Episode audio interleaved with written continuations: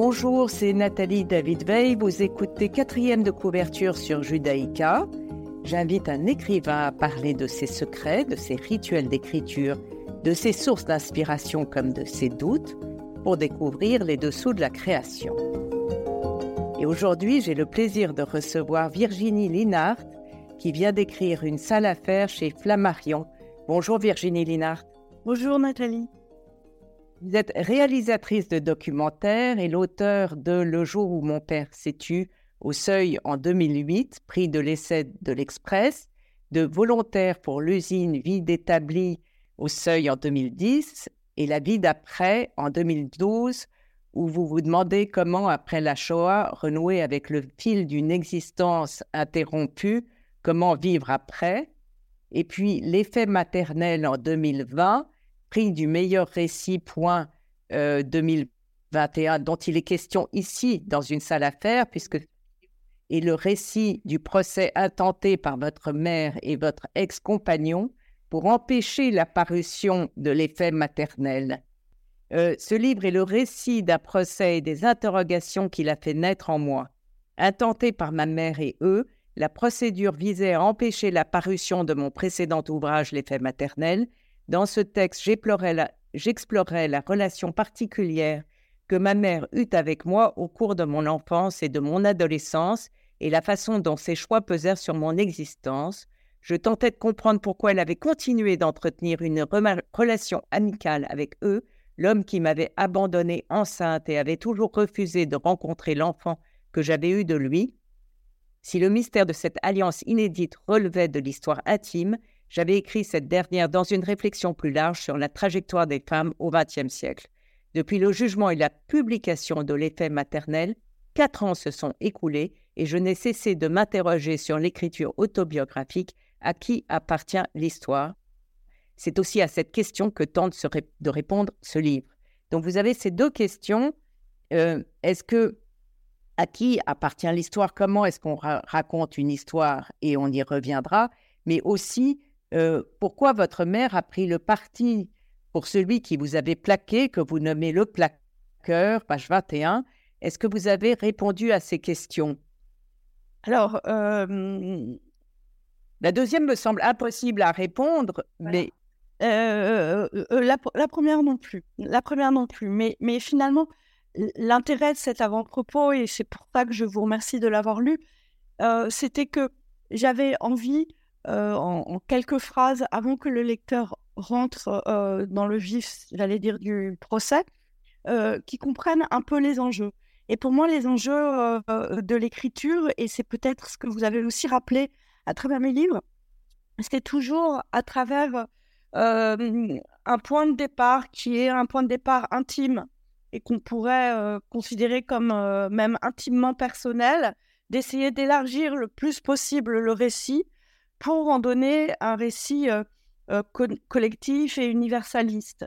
Et c'est vrai que, par exemple, pour la vie, la vie après, qui, était lié à comment est-ce qu'on vit après, après la Shoah.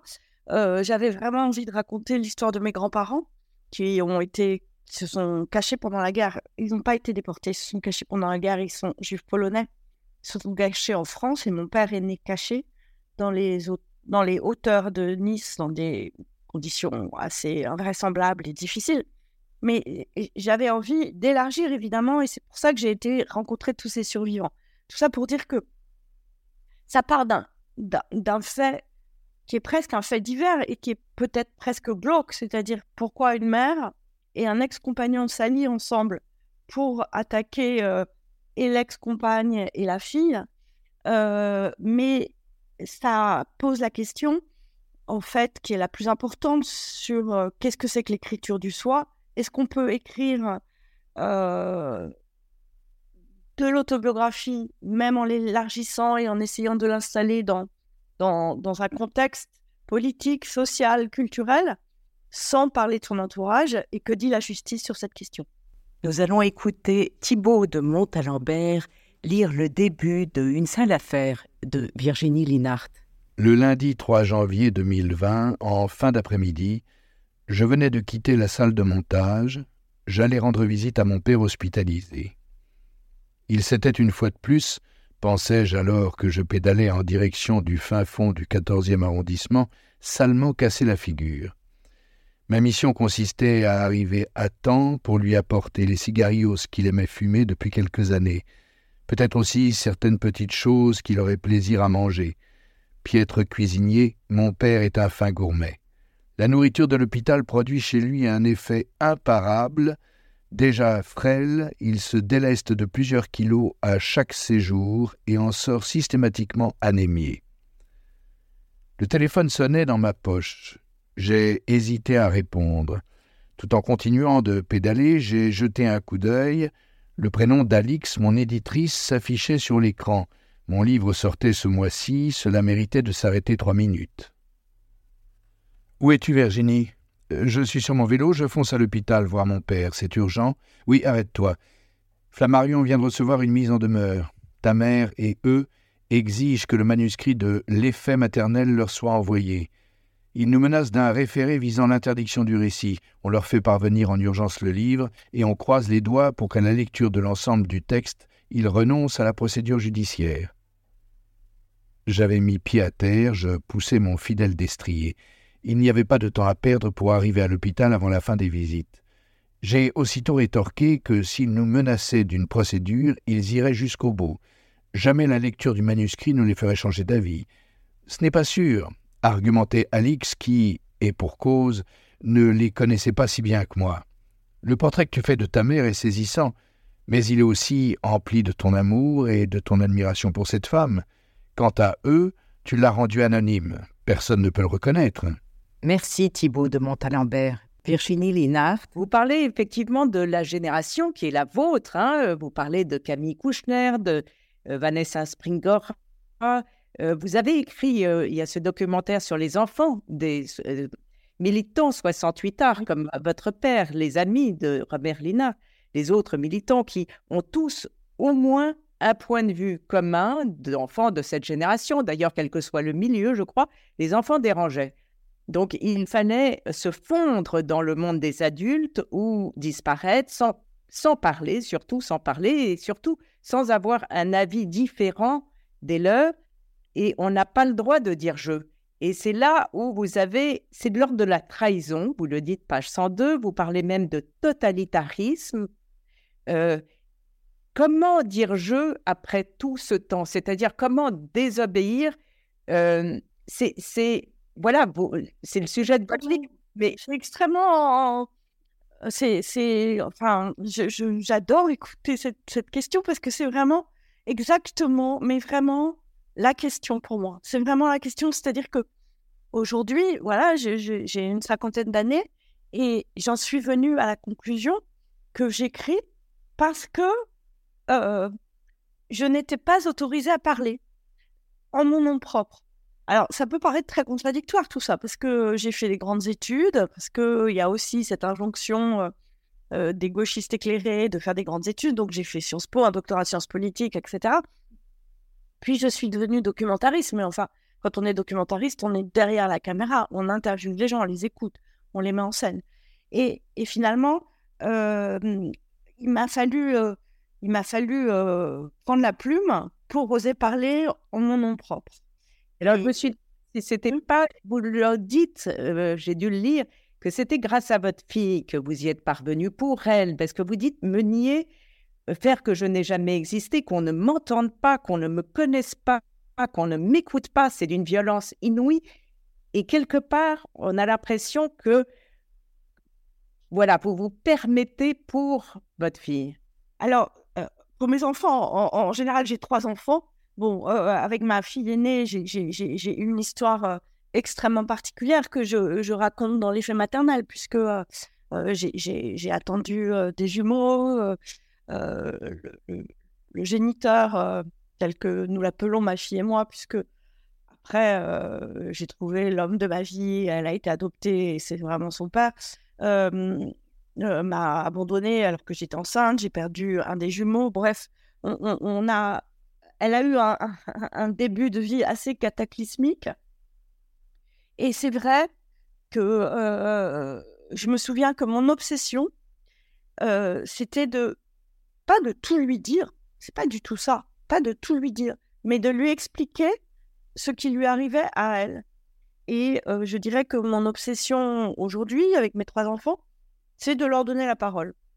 Alors, c'est pas, pas toujours agréable. Hein.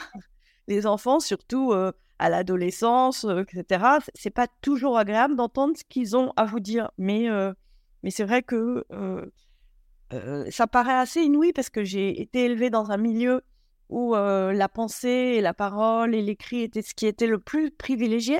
Mais nous, je dirais, globalement, et, c'est ce que montrait mon livre Le jour où mon père s'est tué, comme ce documentaire, 68 mes parents à moi, on n'avait pas le droit à la parole en tant que tel.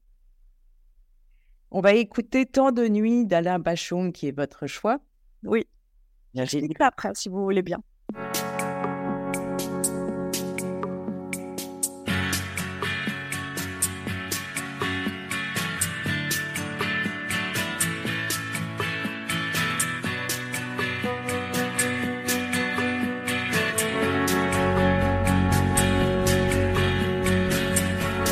Mon ange, je t'ai haï.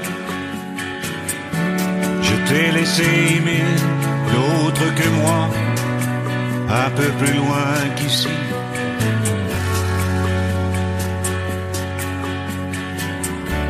Mon ange, je t'ai trahi, tant de nuits habitées, que mon cœur a cessé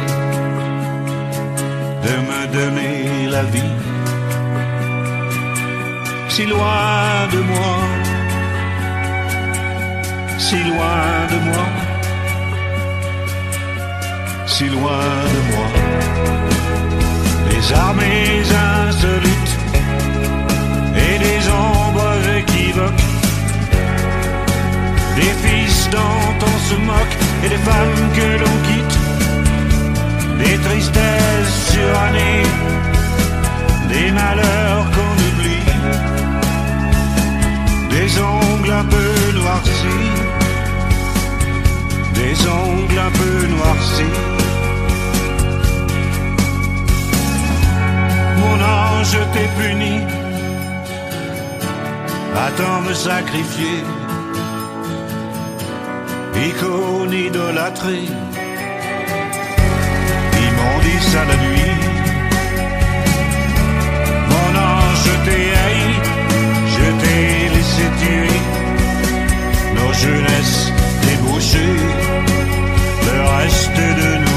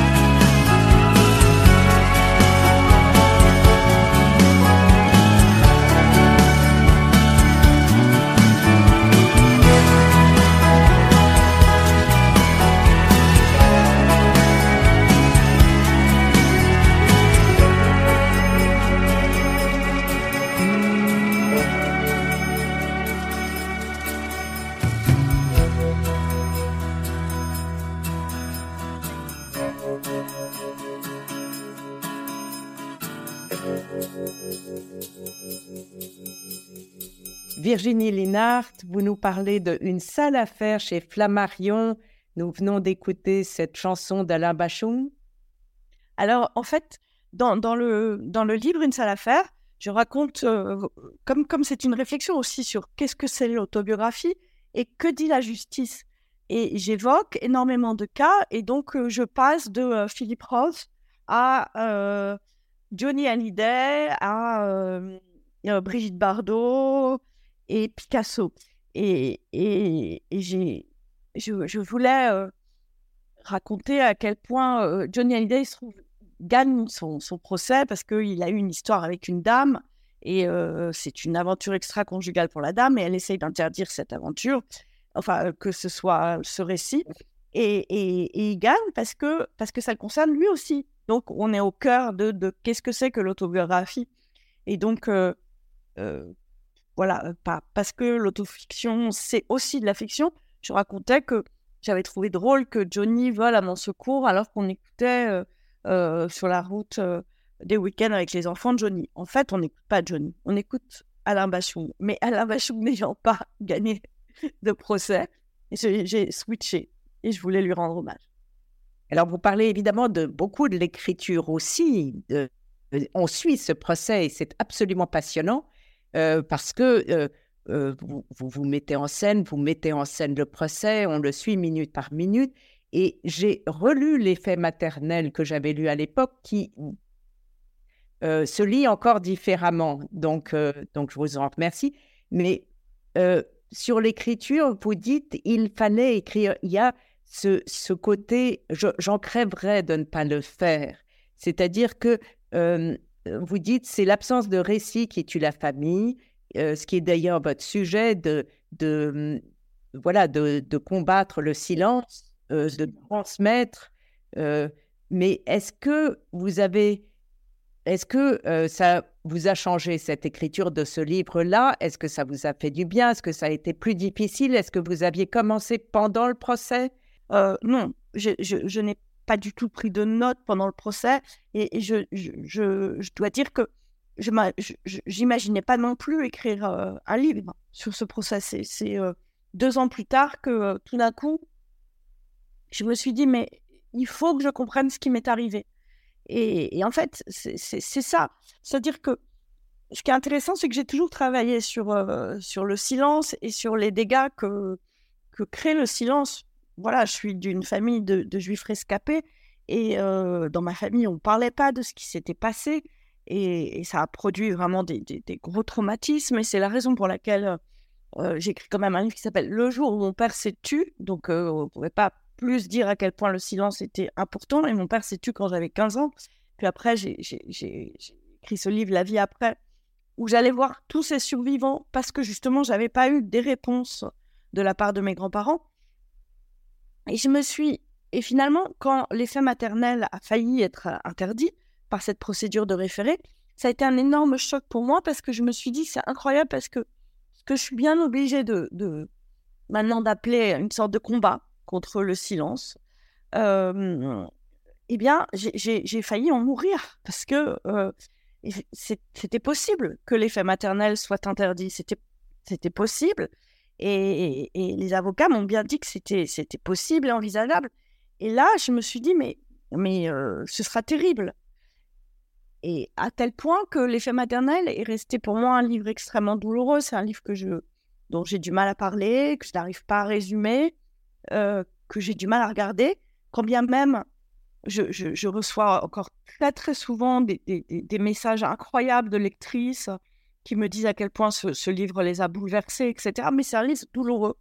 Et puis un jour, je me suis dit, en fait, il faut que je comprenne. Il faut que je comprenne ce qui m'est arrivé. Et donc, j'ai écrit une sale affaire avec cette double idée. Il fallait absolument raconter euh, comment la justice réagissait euh, sur euh, cette question de l'interdiction de l'expression artistique et quelle était la liberté d'expression, quelles étaient les marges de manœuvre, et également que je comprenne euh, ce qui s'était joué là et pourquoi aussi c'était si important pour moi d'écrire.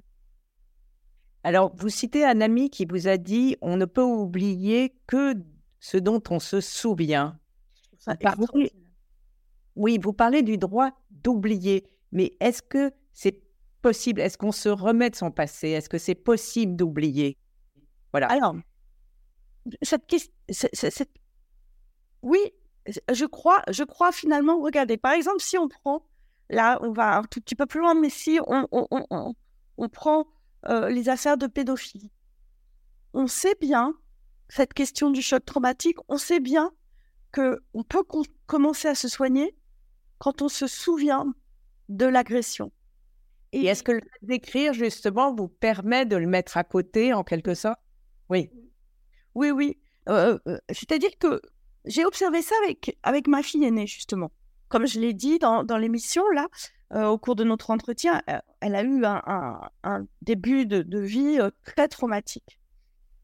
Moi, j'ai toujours essayé de lui raconter ce qui s'était passé. C'est-à-dire que je lui ai dit qu'on avait été abandonné par son père biologique, qu'elle avait un jumeau qui était mort à six mois dans mon ventre, etc. J'ai toujours essayé de que j'avais été extrêmement déprimée pendant un an parce que ça, avait été, très très difficile d'être toutes les deux toutes seules face à, à tout ce qui s'était accumulé. J'ai toujours essayé de tout lui raconter.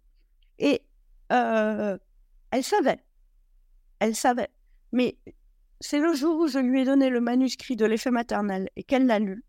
C'est-à-dire que tout était noir sur blanc, sur archive. Et elle m'a dit elle-même, mais tu m'as rien appris. Ce qui n'est pas vrai, évidemment, parce que le livre était bien plus complet eh bien, elle a refermé le livre, elle l'a rangé et elle a commencé à vivre sa propre vie. Et ça m'a beaucoup frappé parce que je me suis dit, oui, c'est vrai, une fois qu'on que on se remémore tout, en tout cas, on oublie. Je ne suis pas neurologue et je ne pas ni psychiatre, ni, ni, euh, ni thérapeute, donc je ne peux pas. Mais je crois effectivement que c'est bien ce dont il s'agit. Ce dont il s'agit, c'est de et encore une fois, je ne pense pas que l'écriture guérisse, mais euh, le, travail, en tout cas moi, le travail littéraire, il me permet de me remémorer et de mettre de côté, et d'une certaine manière, sans doute pas d'oublier, mais de vivre avec. On va écouter Virginie Linhart, votre deuxième choix musical, Sympathy for the Devon des Rolling Stones.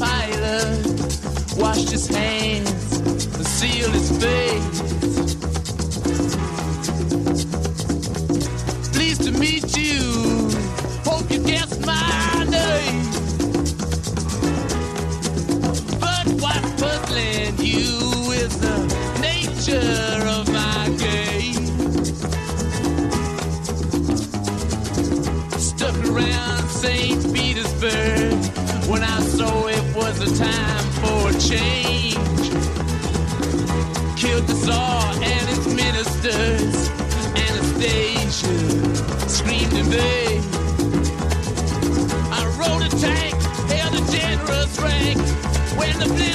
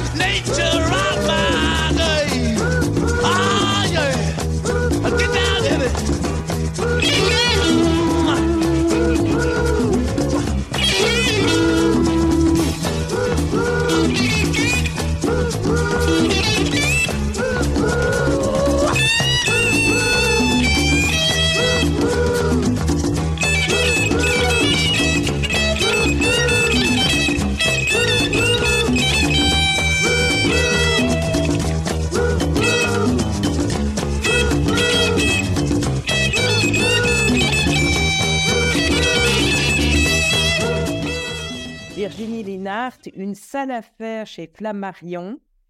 Euh, vous parlez de beaucoup de choses, vous parlez de ce procès euh, que vous a fait votre mère, vous parlez euh, évidemment d'écriture, mais vous parlez aussi de lecture. Vous ne croyez pas au hasard dans les livres que l'on lit. Vous dites on choisit ceux dont on a besoin. Ça m'a beaucoup intéressé. Oui, c'est. J'ai, le même, j'ai le même rapport avec le cinéma. C'est-à-dire que euh, j'ai un rapport totalement euh, intuitif et euh, presque organique avec ça. Vous voyez, par exemple, hier matin, je me suis réveillée et je me suis dit, il faut que je voie Festen. Je ne sais pas si vous vous souvenez de Festen, ce, ce- ce film danois tellement impressionnant autour de, voilà, de, de- de la question de l'abus sexuel, etc. Et, et et c'est parce que je suis encore en réflexion sur euh, comment on fait avec la famille, qu'est-ce qu'on dit et tout. Et ce qui m'a fasciné dans Festen, dont je me souvenais plus parce que je l'ai vu en 98 quand il est sorti, c'est que en fait, pendant tout le film, on l'empêche de parler. On l'empêche de parler jusqu'à la fin, jusqu'à ce qu'on découvre une lettre qui a été cachée, etc., euh, par un, retournement de scénaristique. Et à ce moment-là, voilà. C'est mais avant, on dit qu'il est fou, on l'emmène, on lui casse la gueule, etc. Et voilà. Et, c'est cette question-là, c'est la question de d'avoir le droit, encore une fois, de de dire les choses. Et ce que je, ça, ça- me paraît important de, de de préciser que une seule affaire, et c'est aussi ce que je dis, c'est c'est mon point de vue. Et euh, mon point de vue ne veut pas dire que c'est le seul. Mon point de vue ne veut pas non plus dire que j'ai raison et que je dis la, la seule vérité. Mais d'ailleurs, vous vous posez la question, vous dites comment écrire sans blesser, raconter sans agresser, dire sans décrire, comment se souvenir sans transformer. Et, et- et donc, euh, c'est des questions, mais c'est aussi des réponses. Que forcément, que ce qu'on écrit, et heureusement, a un impact. Sinon, on Bien sûr, bien sûr, mais, mais, mais cette question du... On sait bien que le- les souvenirs et la mémoire, c'est très disjoint. Par exemple, de cet entretien, nous ne garderons pas dans une semaine le même souvenir et chacune racontera euh, euh, les choses à sa manière. Et je voulais revenir à cette question de, de, de, de lire les livres. Oui, il n'y a pas de hasard. Et, et c'est ça qui me frappe. C'est-à-dire que moi, je prends les livres et il y a des livres qui m'aident. Ça m'aide à vivre, ça m'aide à comprendre, ça m'aide à affronter le monde. Et il y a certains livres, eh ben, je les laisse tomber au bout de 20, 30 pages. Même, ils, sont, ils peuvent être excellents, complètement sensés. Ça fonctionne pas. Et c'est ça que je voulais dire. Je, je, voilà, c'est comme ça que ça fonctionne. écrire ou filmer. Qu'est-ce que, qu'est-ce que vous préférez faire ou c'est complémentaire? Écoutez, c'est c'est totalement complémentaire. C'est-à-dire que je, je, je suis réalisatrice de documentaires et c'est ma façon de gagner ma vie. Et en même temps, euh, le documentaire à la télévision, euh, voilà, c'est soumis à beaucoup d'impératifs. euh, il faut plaire, il faut. et donc, c'est en écrivant que j'ai cette part de liberté incroyable qui, me permet de faire beaucoup, beaucoup de compromis pour mes documentaires, mais en même temps, le documentaire, c'est les images d'archives, c'est des photos incroyables, c'est des choses très fortes dont je ne pourrais pas me passer. Vous avez déjà commencé un nouveau livre, Virginie Linhart euh, non. Alors, j'ai pas commencé un nouveau livre parce que euh, Une salle à faire est sortie le 3 janvier et, c'est toujours difficile de.